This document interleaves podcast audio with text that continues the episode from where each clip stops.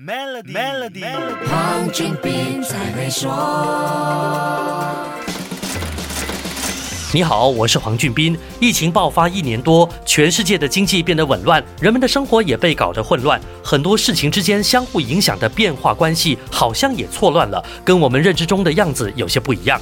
比如说，投资市场的一些反应，还有一些经济的效应。过去，非专业市场人士，比如散户投资者，只要根据一套方法，就可以相当清楚地掌握市场走向，基本就是简单因果关系。如果发生 A 情况，一般就会产生 B 反应，处理了 A 之后，B 也就跟着解决了。但这种预判和处理方式最近好像都不管用了，很多事情之间的关系似乎跟以前不一样了，甚至是在我们意料之外。这很大程度是因为全球疫情影响全球经济，几乎没有一个国家可以幸免。这里面的重点是全球范围，当前问题的变数因为全球范围变得比以前更多和复杂了许多。在全球大问题包裹之下，每一个国家内部还有不一样的细节问题。个人生活也是一样。举个生活例子，可能比较容易明白。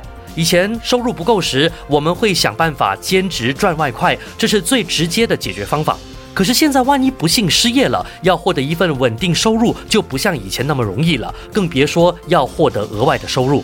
我们知道理由很简单，就是大环境改变了，疫情导致很多公司面对巨大的经营压力，招聘的机会少了，薪水也不高，工作的技能要求也比以前多了。